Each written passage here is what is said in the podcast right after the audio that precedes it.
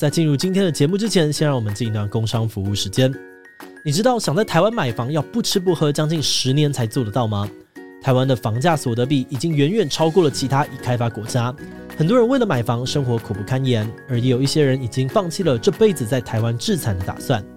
三十年前的无壳瓜牛运动，人们愤怒地走上街头，要求政府控制房价，保障居住正义。但是三十年后的现在，房价不止没有下跌，还翻倍成长，让打房政策沦为口号。到底为什么房价会越打越高？政府与建商之间是不是有不可告人的秘密？这次我们哈系列节目的第四集将会深入的探讨台湾的高房价问题，邀请了多位长期关注房价议题的学界、产业界的专家，以不同的视角剖析高房价背后的原因，还有可能的解方。欢迎点击资讯栏观看影片，一起来讨论台湾的高房价问题。好的，那今天的工商服务时间就到这边，我们就开始进入节目的正题吧。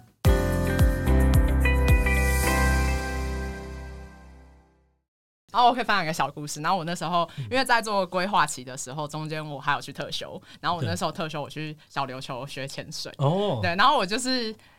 就是我我我没有洗过泡泡浴啦，我也我也没有，我觉得我一辈子都应该不会去洗泡泡浴啦。反反正就是就要收集很多资料啊。休假前我就是爬遍 A 片网站去看一下，现在 A 片就是 wording 要怎么下之类的。然后休假的时候我还是有就是在看一些资料。就我在潜水的时候就认识一个呃。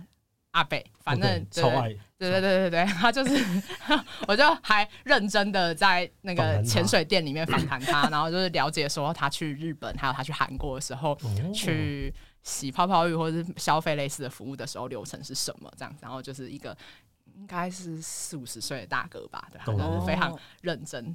所以阿伯认真跟你畅谈，真的畅谈。我们畅谈要一个多小时的深入的直话访谈这样子。Hello，大家好，我是志奇。那欢迎大家收听今天的强者我朋友。那今天我们的计划养羊一样会跟我们一起来聊聊。Hello，大家好，我是养羊。好，那这集我们邀请到的来宾有点特别，是这个强者我同事，也就是我们公司社群部现在的策划总监湘琴。嗨，大家好，我是湘琴。然后呃，我是。我是二零一七年的时候哇，加入超级早，超级早，对对对。然后对啊，在这二零一七年加入公司，然后呃一八到我好像是一八到二二年吧，到去年就是会处理到协调人的工作，然后现在就是呃比较处理呃跟对对企划本身，对对对。好，可是今天在访谈前，我要补充一下事情，就是今天比较特别的是，因为志奇也是老板嘛，嗯，所以呢有一个有些问题就会是由我来发问，然后你们两个要回答。好，OK OK。好，可我要先问一个问题，就大家在听到刚刚介绍的时候呢，听到乡情是社群部的，应该会一头雾水，什么是社群部啊？你们可以介绍一下吗？哎、欸，来听听看你怎么讲。社群部哦，我觉得呃，社群部就是其实。哦，我想要再往回一点，在社群部之前，我觉得你可能没有印象，在更前面还有那个趋势。有啦，我当然有印象。哎、欸，这个公司也是我认真在做的公司哦。啊，最前面还有趋势行销部，然后那时候最大的差异就是趋势行销部所有的黑抗都是企划。然后它就是一个呃功能型的分组嘛，对，对。然后后来就是觉得说，哎，可以做更转成应该是整个经营策略往产品型分组去做，所以到社群部之后，里面的黑康就包含了企划业务，然后设计师、插画师，所以它就可以更完整的去做一个社群的提案，然后可能从接洽、企划、执行，然后到媒体都能够有整个部门直接处理完，所以就有短期的。呃，社群行销操作 campaign，然后可能也有长期的社群 maintain，对。哦，所以当时候社群部主要在经营的社群会是什么？呃，有一个是图文不符的粉砖，哦，对对对，就是自媒体的经营，然后也会接很多不同客户的需求，对对对。嗯，可能比如说有滤水器的品牌，然后、哦、对，有一些知名的食品品牌，又或者是知名的汽车品牌，对对对，长短期的都有。嗯、所以当时候志奇在。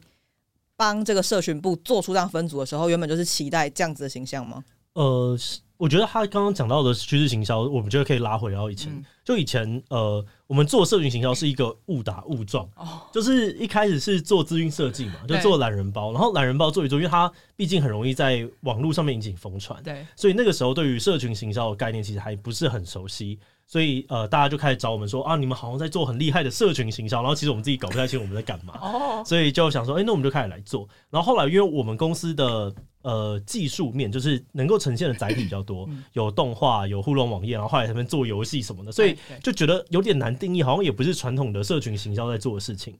所以我们才变成说，好像是在提供一个趋势上面的一种行销提案，所以是长那个时候长那样子。我那时候以为只是想要取一个很瞎趴名字，不是不是不是感觉很酷，就趋势行销。不是不是，但后来因为做那些东西，它当然它的成本是比较高的，然后呃，我觉得客户对这件事情的认知有的时候是比较不足一点点的，因为。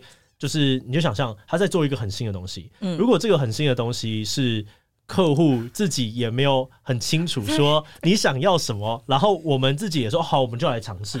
那除非这关系是非常非常紧密信任的，有的时候的确我们有很多这样子的伙伴，长期的合作伙伴，但是他就会在拓展方面遇到一些困境。嗯因为今天如果是一个新的一个东西，他看到我们哇，你上次做那个东西超厉害，小游戏怎么样？太夸太夸张了吧？IG 怎么这样行销？他会跑你找找我们，但是他其实不知道他自己要什么时候，这件事情会很崩溃。对对对对对对对。然后那时候前一个案子什么东西很成功，然后就有一堆人说：“ 哎，我也想要做那个，我也要，我也要。”对对对。然后，但我觉得这件事情对大家来说其实是消耗的，因为它会一直没有办法稳定下来。一直在往前冲，嗯，所以后来我们就觉得，我们还是提供社群行销这样子的服务，是客户比较容易接受跟想象的。然后，如果你要搭配，我们可以搭配使用动画，或搭配使用网页。没错，所以后来大概就在做相关的事情。那张婷可以举几个，就是你做过很赞的案例给大家知道吗？我准备了三个，大家可以挑，大家可以挑。为什么那么嗨？因为我可以分享。没有，我想说，你可以挑，大家想要听哪一个，或者是排序。你就讲，你就讲，你就讲。好，我我我找呃，就第一个应该是呃，我就照时序排，然后应该是二零一九年的那时候是做台北捷运的那个案子。哦，那个很棒，那个很棒。然后再来是二零一啊。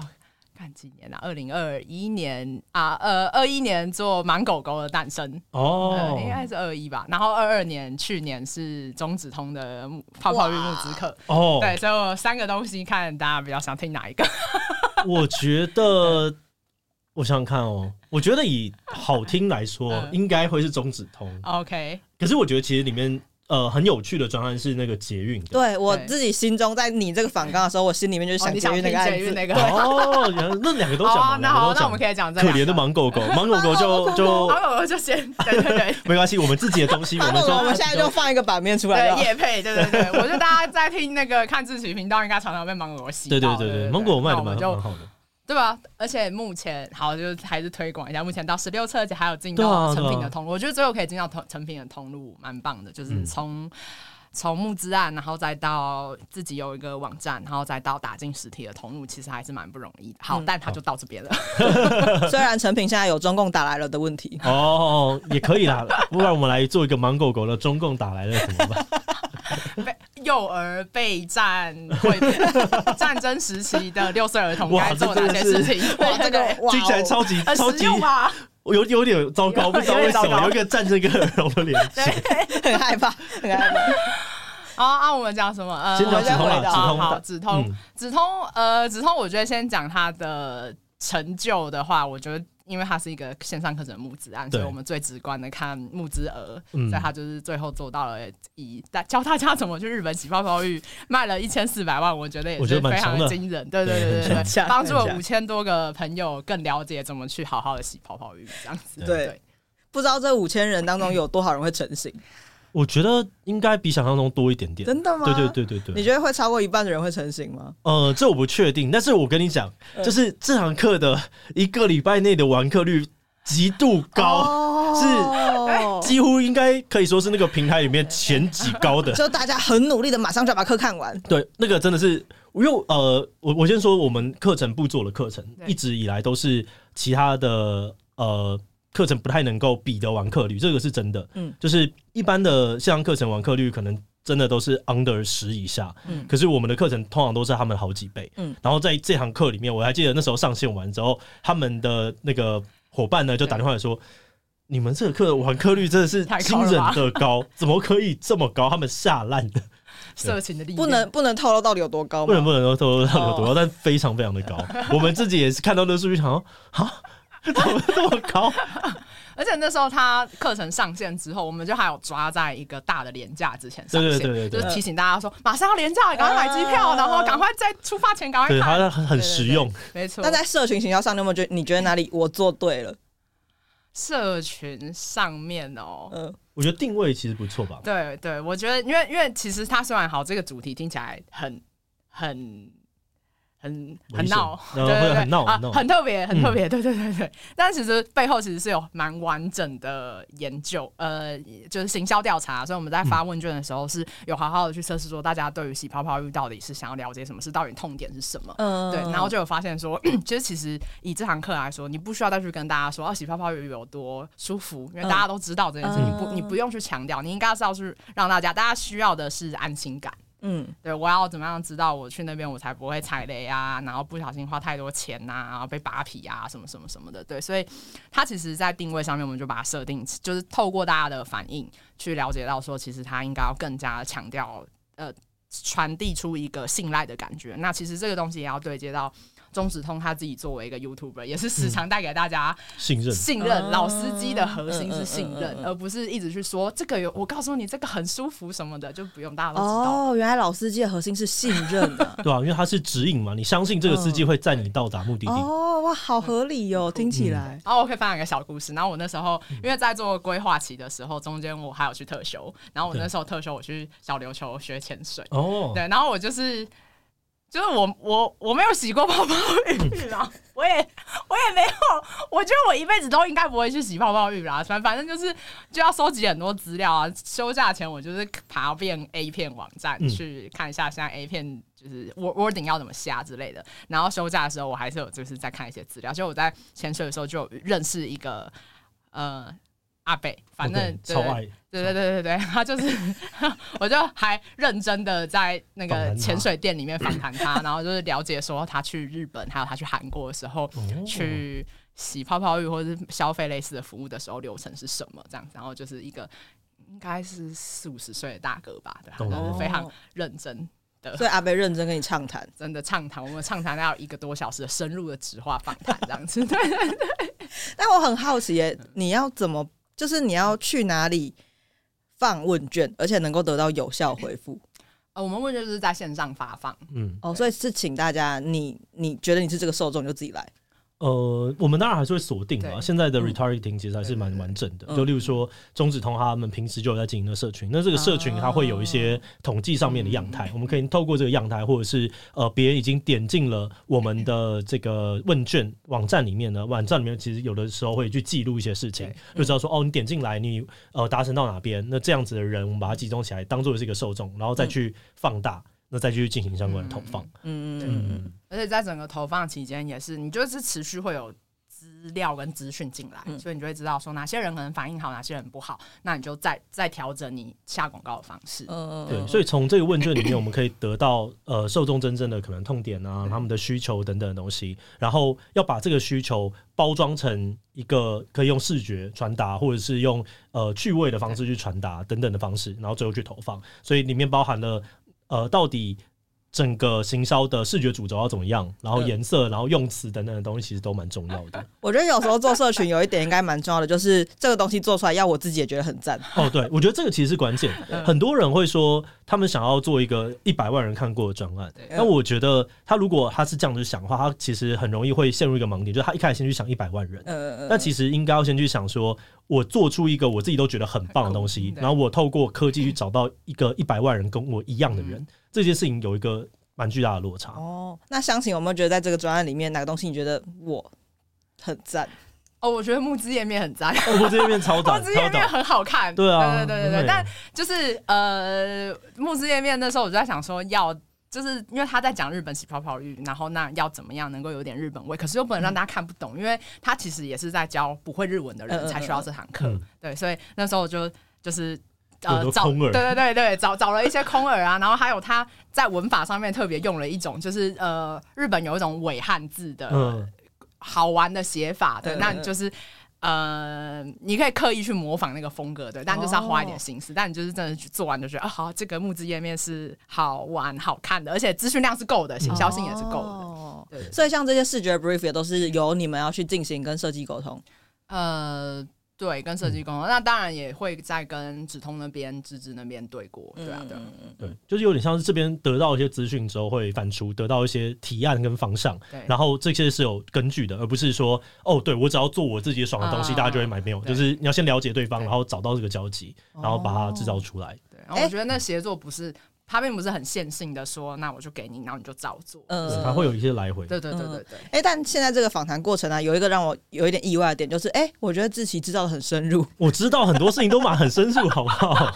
我以为志祺没有这么深深入的参与社群部的案子。没有没有没有，我我也是一个从社群起家的人，我我是很知道这整件事情是怎么做的。对，我好歹以为是。做过四大运行销专案人，跟对我做过很多很多很屌的案子，大的大大的会也都会约自己要。对对对对对。那接下来我们突然发现，就哎呀，张志祺原来有在管大家，笑死。那接下来我们来聊一下那个捷运的案子好了。好啊好啊，呃，捷运的案子是。那个时候背景是台北捷运，它要突破百亿人次达成，所以他希望做一个 campaign 去让呃让更多让让台北市民吧，反正就是在捷运范围的人去认知到，哦，这是一个其实是很了不起的成就，因为一百亿真的蛮多的，对对对。那呃，那时候我们有做了网站，然后还有做一些捷运灯箱。其实它不只是只有社群这一块，但是社群那一块的互动效果，因为可能就是大家及时啊，然后来回啊，然后产产产生产生出很多二创的素材。对，嗯、那我觉得那些二创素材也是这个案子最后最好玩的地方，就是我们有五条五个五个同事。我刚先介绍一下，真的同事，对，工人智慧，对对对，工人智慧。这样，我觉得我们先来介绍这个专案，因为大家会听不懂。呃，这个专案就是我们把捷运每一条捷运线都比拟成一个。捷运一个人，对，然后我们会透过他们的一些特征，例如说，呃，板南线经过很多情侣会逛街的地方，然后他在地下，所以他是一个地下情人。嗯、对对，然后呢，我们这个呃中和新路线呢，经过一些比较义气的地方，对对对，所以呢，他是一个有义气、重感情的这个 呃猫派人士，没有，就是一个义气义气仔这样子。然后可能像是呃文湖线，因为它比较高、比较小，很像包厢，所以它是一个贵族。对对对，所以我们把每条线都定义一个一个人的角色。但是它是没有画面的，就是我们没有把它具象成一个角色，只是透过呃这样子的形象，然后跟大家进行很多的互动。嗯，所以我们在呃 Facebook 上面创造了很多的假账号。嗯，对，就是假账号。对对对，应该是创了五个账号，五个假账号。然后呃，就让大家来加他。嗯。然后我们也会去加他，然后就开始然后固定发文，对不对？对对对对对。然后就开始互动的过程当中，大家就觉得说这到底在干嘛？很好玩。然后就开始产生连结，让呃捷运不是一个。那么背景的事情，而是一个跟你生活当中可以产生一些故事的，然后透过大家跟他的互动当中，把这个故事带到大家的眼前，所以它就形成了一个社群上面暴动的事。那刚刚讲到的这个恶创，其实就是因为呃，我们把这个角色的人格形塑的很完整之后，就开始 对大家就开始有很多的社群的大手。开始加入，像是有绘师就加入画画了他们的样子，然后有配音员开始配，然后有人做 MV，有人做呃各式各样你想得到的东西。最后还有同人本，对对对，最后还有同人本，我们还有跑去买，对，我们还有，哦，这个好棒。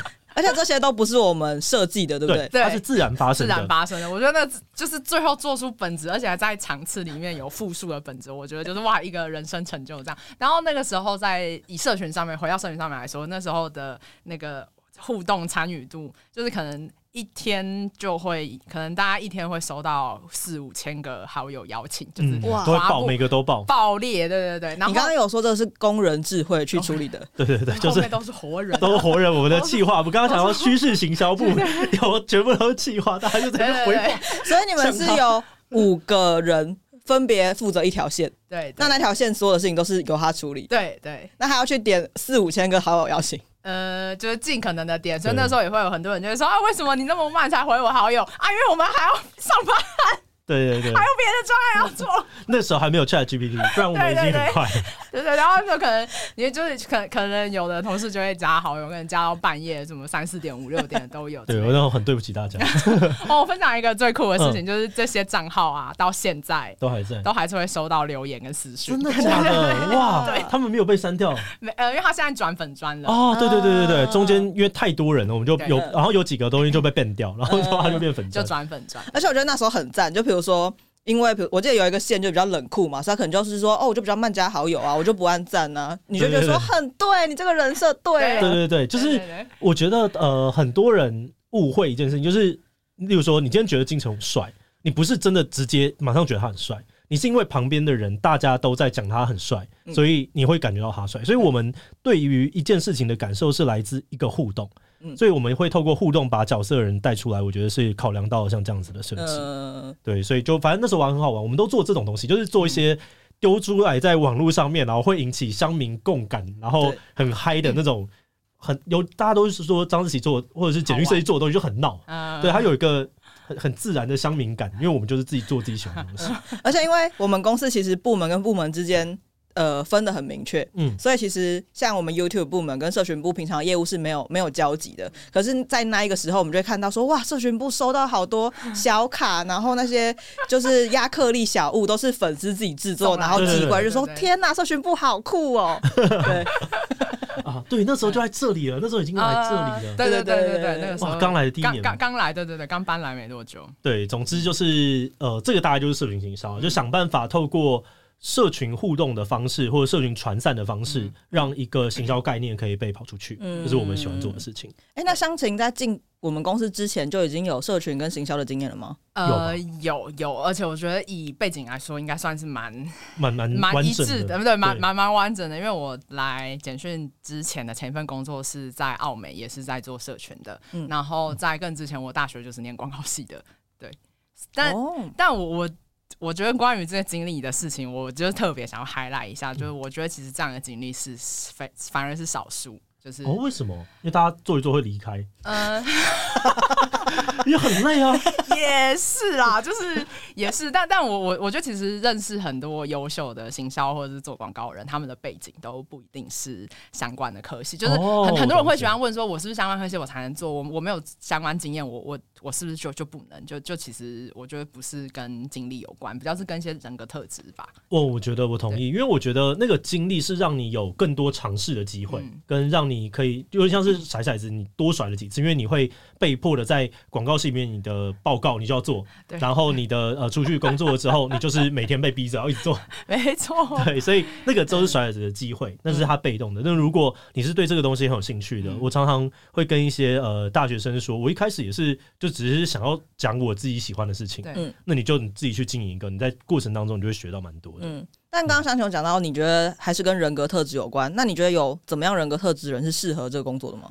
嗯、呃，我觉得如果你是一个对人或呃对对人有好奇心的人，我觉得是蛮重要的，呃、因为那个包含其实时常我们要做很多的功课。其实呃，就我觉得在进到一些很 fancy 的创意发想的阶段之前，是很朴实无华的。嗯、其实是你需要去你你要你要你要先认知到你不是 TA，、呃、你不了解他们，所以你要正确的好好的去了解你，就是不。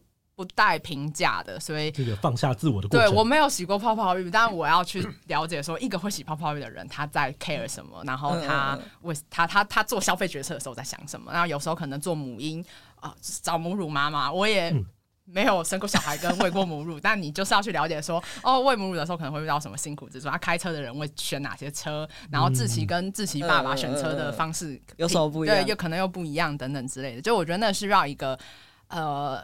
你对于去了解这些事情是比较自然，你会产生一些好奇，这样子。嗯，而且我觉得那个好奇会帮你找到一些有趣的点，对。然后这个有趣点，其实它是在把它放大。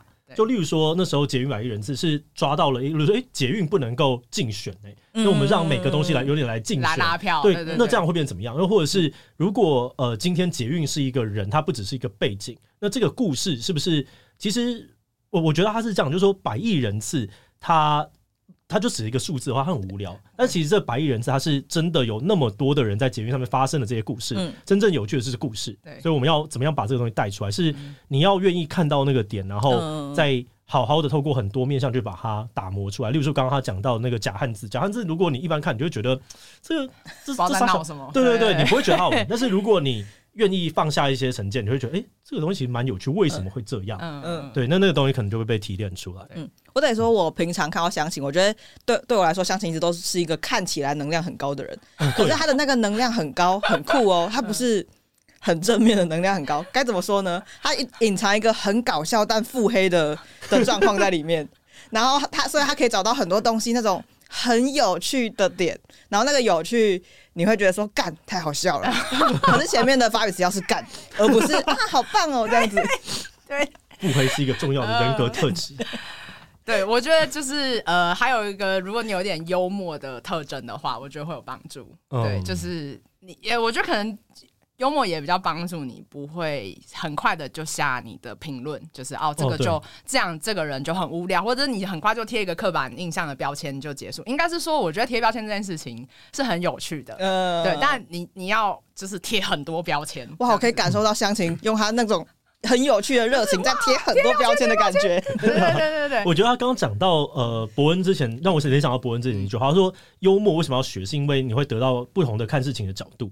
因为你发现说，欸、这个这样子其实蛮好笑的，那我觉得概念也有点像。嗯、我刚刚在那边看这些问题，然后突然想到，当初怎么会选择进解说？哎，我真的不知道哎、欸。哦，对啊，因为你那时候是澳美、你在澳美，你为什么要来我们这？澳美可以讲出来吗？可以啊，可以啊。OK，呃，好，就是大家可能会想说，是不是澳美太累了，什么等等的啊？其实，其实是真的蛮累的。合理，合理。呃。但其实以当时的累，我觉得我应该也可以再跟两三年。就是我没有觉得说已经，因为我我我在澳美大概待了一年，对，但呃时程上来说是一年了。但我觉得实际上你一工作时间算，可能算两年吧。如果你一天当两天或三天用的话，你一年就可以有两年或三年的经验哦。哦，很棒哦！保持这个心态的话，你就每个人都可以活两百岁哦。精神时光屋的感觉，对对对，对。那。呃，那个时候其实我原本奥美离职是因为家人呃有一些呃就算是经呃那个健康的情况，然后我就觉得说呃有讨论过是不是要用呃老板跟我讨论要不要用留职停薪哦，对，但是我就觉得以当时我对工作了解是没有留职停薪这个选项实实质的可能的，哦、能对对对，就是我一定还是会看讯息，但是我就是想要把心时间跟心力比较完整的留下来，所以我说就想说。啊，大不了我就再面试回来啊！嗯、对对对，然后那就那时候就刚好看到简讯开缺，这个这个是时机点啦。嗯、但我觉得大家如果你想问的东西是为什么会选简讯的话，是呃有一个比较比较呃价值面的原因的话，嗯、是我到现在我还是很喜欢奥美有一个呃他他们提出来的一个概念是品牌大理想，嗯呃。自己应该有去过那个奥奥美的办公室，有，有一个红色的墙嘛，然后墙壁上面有有有贴一些话。那品牌大理想写的东西就是，呃，奥美希望能帮助品牌相信说，呃，如果你做什么事情，世界会更好。嗯，然后我觉得那个概念对我来说是做广告有趣的事情，就是广告第一个它还是要服务销售，可是如果你可以带来一些改变的话。就会让这整件事情变得比较有趣，而且不会只是好像一直在做促销啊、倒数几折什么的，而且我觉得很无聊这样子。对，那只是我在大学跟早期的时候，我觉得你可能需要有一个品牌的资源，才有机会去做这件事，因为做这件事是非常花钱的。我觉得也跟那时候广告环境有关，你可能动辄拍一支 TVC，或者是一档档期，对对对，百万起跳，就是你。不可，你很难用小品牌或者是个人的力量去做到这件事。那如果你想要达到又能够销售又能够有有趣的改变的话，那你基本上你可能需要在广告代理商才有这样的机会。但那个时候同期间，我我本来就有在留意图文不符，是原本是以设计做得很好的这件事。大学的时候就在留意，然后后来就看到简讯设计做那个订阅式集资。哦，对，然后那时候订阅式集资的成绩做得很好，所以我觉得那带给我一个发现，就是哎，好像我原本觉得一定要透过品牌才有这些资源的这件事情，其实是不一定的。嗯嗯，然后呃，靠个人啊，或者是大家集资的力量，哎，我其实可以做到一样的事项，那对我就觉得蛮有趣的。然后刚好，哎，没有，其实那时候没有开缺。那时候没有开缺，我就是硬丢我的履历，然后就上了。然后好像我们就直接看到说，啊，是做这个的人太扯了吧，然后马上约。对，我就是硬丢一个履历，然后我就想说啊，反正我觉得，我觉得我做的东西也蛮赞的，看看看看。我们超级常这样子，我们之前的就一堆没有缺，我们公司有超级多都是。应征陈翔的特助，呃，的时候跑进来，然后就这个人太棒了，这个留留下来，留下来，全部留下来，好，嗯、就留了一堆人。不，这不知道能不能讲，就是最近我们就是也有一些部门还需要征才，他们就在想说，我们到底要怎么样才能征到我们想要的人？他们想说，要不然再开一次特助缺好了。对对对 对对。因为我觉得其实是现在的环境，呃，专业技术它是可以被学习的，可是特助的一些人格特质，它容易接触到面向比较广，然后他。自我学习或者是跟人协作能力变得比较高的时候，嗯、他好像很变成是一种很泛用的角色这样子。对对对，偶尔会变这样。哎、欸，那你就是你来了这边之后，你觉得跟之前传统的广告公司的差异会是什么？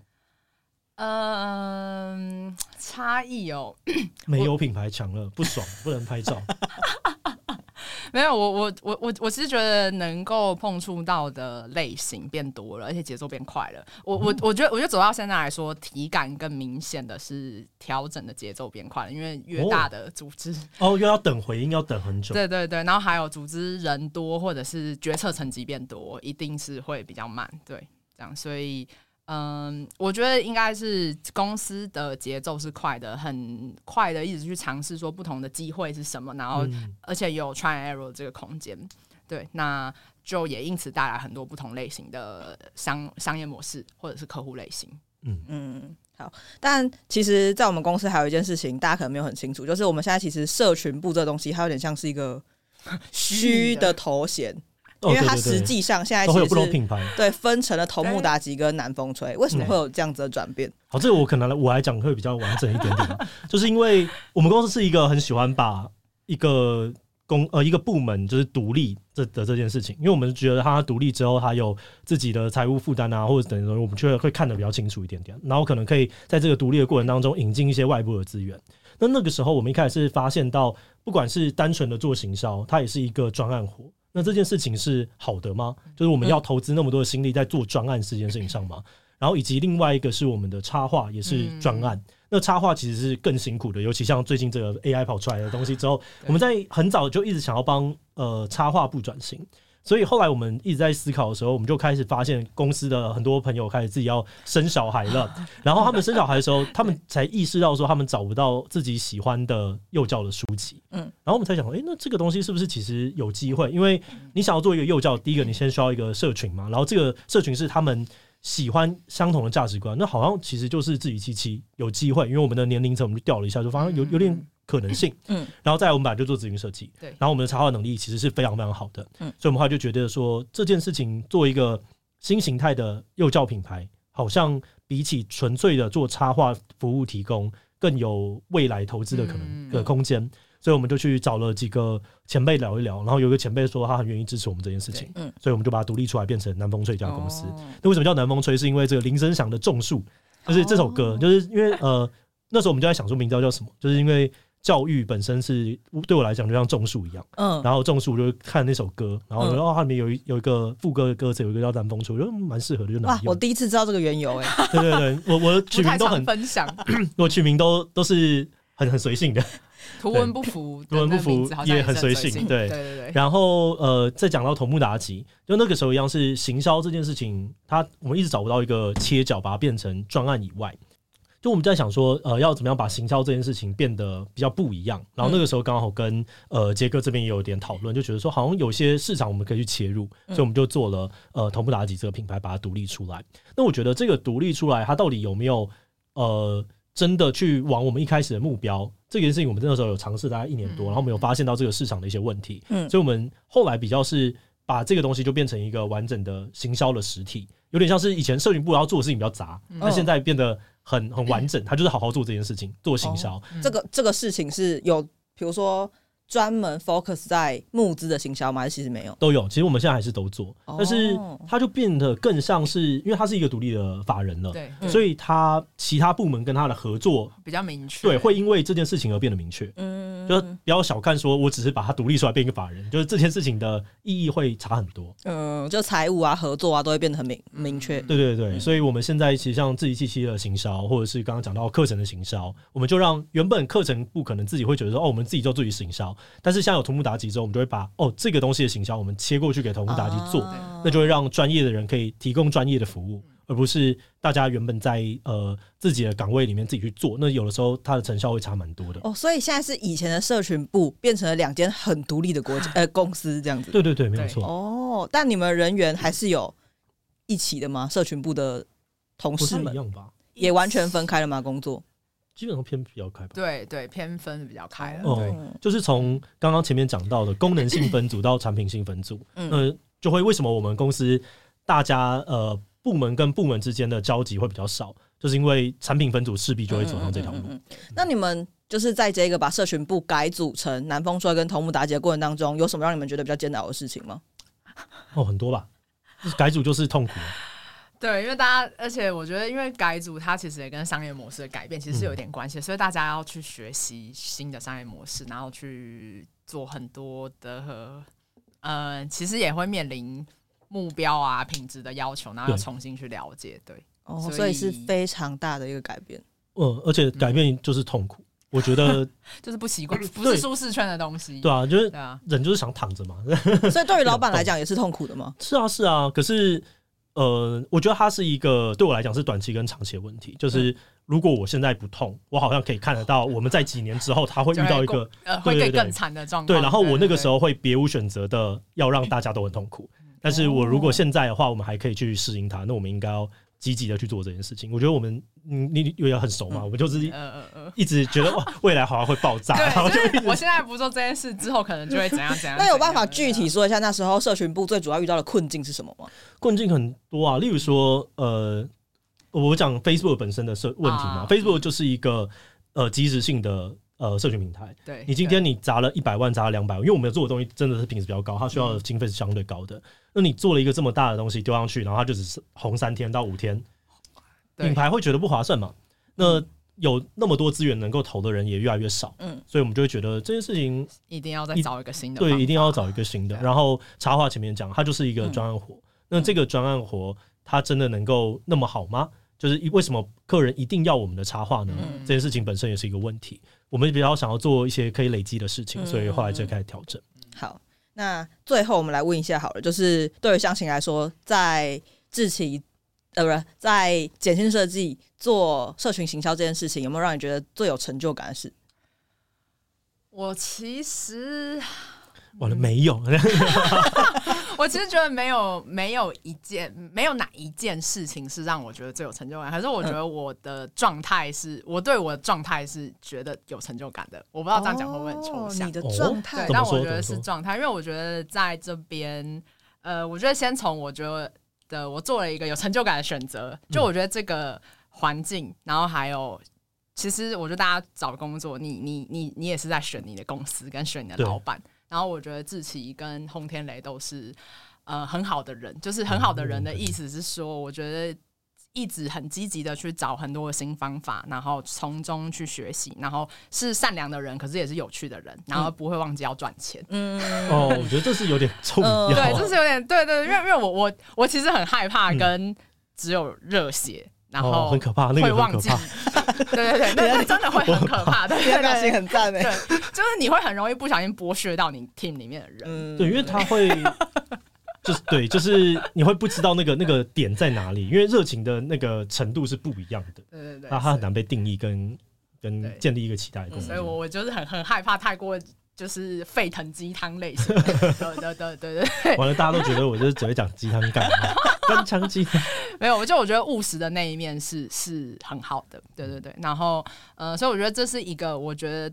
在就是他，他并不只是说你想要把握一种机会还是怎么样，我觉得那是你的选择。那我觉得我我做这个选择到目前为止，那他也帮助我在这个环境中一直持续有呃学习新东西的 input 进来，嗯、然后我觉得也持续有产出有价值的成果的 output。对，对，对，所以我觉得对于这个状态，我觉得是有成就感，但好像不是特定指某一个具体的哪一件事。嗯，懂。那你有觉得哪些地方特别的辛苦吗？特别的辛苦哦，嗯、我觉得生理上会累啊，可是心理上没有、嗯、没有觉得真的觉得很辛苦。我常常有的时候会想说，是不是要把一件事情做好，真的就是会这么辛苦？就是嗯，有有时候你会想说，是不是其实可以不用那么辛苦，然后但是把。一些事情，就是你知道那个什么 work life balance，然后我就我就一直会想，你有在追求这件事吗？我我还是会想啊，但是我就我觉得很难呢。对，好像会有一个感觉，就是我要把这个事情做好，我好像真的就要那么努力。我最近有觉得这可能是个假议题，对，就是你想说要去平衡，所以你把这件事情分成两块。可是我觉得这个产业或者这个工作形态，它很生活的东西，有时候是你的，嗯，你的来源，但你想要把它完全切开的时候，就会。就很像你想说要去追求快乐，但其实就其实不是，会会很累。对，然后我觉得也有可能是 work life balance 是一些有话语权的人，或者然后就传递出来的东西。哦，对，就其实就是只有一些你真的非常非常有资源的人，你才做得到这件事情。但是一般的人去追求的时候，你会让自己过得非常非常的，你会给你自己好像再多一个，我觉得我很糟，我好为什么做不到，为什么都做不到 balance？对对对对，因为我最近就有一直在想说，我好像还是蛮享受在做这些事情的，然后我也现在很想把这些事情做好，可是。他好像就是会很累，然 后我我不累的话，我就觉得我好像会做出一些很烂的东西。就是到最后做出那个烂东西，你会觉得心更累。对，你就觉得为什么我要浪费人生做这么烂的东西？但还是要提醒一下，这些东西应该还是大部分要放在跟自己对话，跟对自己要求，不能拿来要求下属。哦，这我不会啦，这当然不会。我还我们是很努力想要对大家好。一个超级败人。对对对对对。但我们还是很努力啊，我觉得这要。我我说的是辛苦的，是真的蛮辛苦的。啊，我想我想要趁机再分享一个，就我我我就觉得你去知道那个你讨厌哪些事情是蛮重要的。嗯，对，就是呃，我觉得那个你你心理上面会不会觉得很辛苦？跟你你你因，我觉得它来自于你期待比较高。就是他，他有一个期待的落差，对对对，一个认知的落差，所以你就会觉得说怎么不如我的预期？然后我觉得好辛苦，他不应该这样，他应该要更更更顺利的，对。然后，但其实通常大都是大便，你只要相信哦，这边就是大便，你就会觉得就相信这件事情，不就是这样子吗？对对对，很很 free。你你做任何事，你就是先去了解他最大便的那一面，他最烂的那一面是怎样，然后你可以接受吗？如果你对他的预期了解是比较正确的话，你就不会。在心理上那么 suffer，对，这个也是我跟陈翔相处蛮久了之后，我觉得他给我的一个启发。他就是永远第一件事情就是先想这件事情最烂的话，它会烂到怎么样？然后他是从烂到怎么样这件事情去跟我讲说，那我们应该要避开哪些事情？嗯，我觉得像他他的这个想法，就让很多人喜欢去想美好的那一面，因为你想美好的那一面，你那瞬间就会分泌多巴胺，你就爽了，你就 OK 了，然后后面呢你就没有动力。但是你先想烂的东西，你就会想的比较认真，所以这是他给我的一个思考习惯。然后立峰也是，他会说：“哦，你先把这个事情想的非常非常的大，对。然后大的话，你就会想到哦，要长到那么大的过程当中会有哪些大便，然后发现哦，哦，大便好多好多，满满一缸，然后就 好，你你就知道你要做哪些事情了。”对，好。最后，最后问一下，你有扫厕所心得？你知道你要去扫的是厕所，或者是你知道你要找的是男生宿舍的厕所，你的期待就会不一样。哎，你刚刚这是什么政治？乱贴标签哦，乱贴标签，乱贴标签。这种调查吗？这种统计数据显示吗？男生没有月经哦，比较难扫吗？你说的对，你说的对。好，我不敢讲话，我没有话语权。好，最后再最后一个问题了，你有没有想什么是想要跟自己机械的观众分享的？呃，好，分享三件事。好，好，第一件事情就是，如果如果如果如果大家听众是新手爸妈的话，可以买芒狗狗，推荐大家来买芒狗狗。啊，第二件事情就是，呃，如果听众大家是品牌端，或者是你想要做木子的话，还可以来发案给同步大吉。然后第三件事情，如果你想要进入行销啊，或者社群相关的，或者就是想要来公司的话，欢迎来投履历，我们可以一起做前面两件事，是蛮或者做其他的酷事情。在这边还是会有一些真的就是哦酷事情会发生。对，大家还是要想一下大便可能长什么样子。对对对对对对对嗯对，一起来扫大便吧！可以这样子了，拜拜，拜拜拜。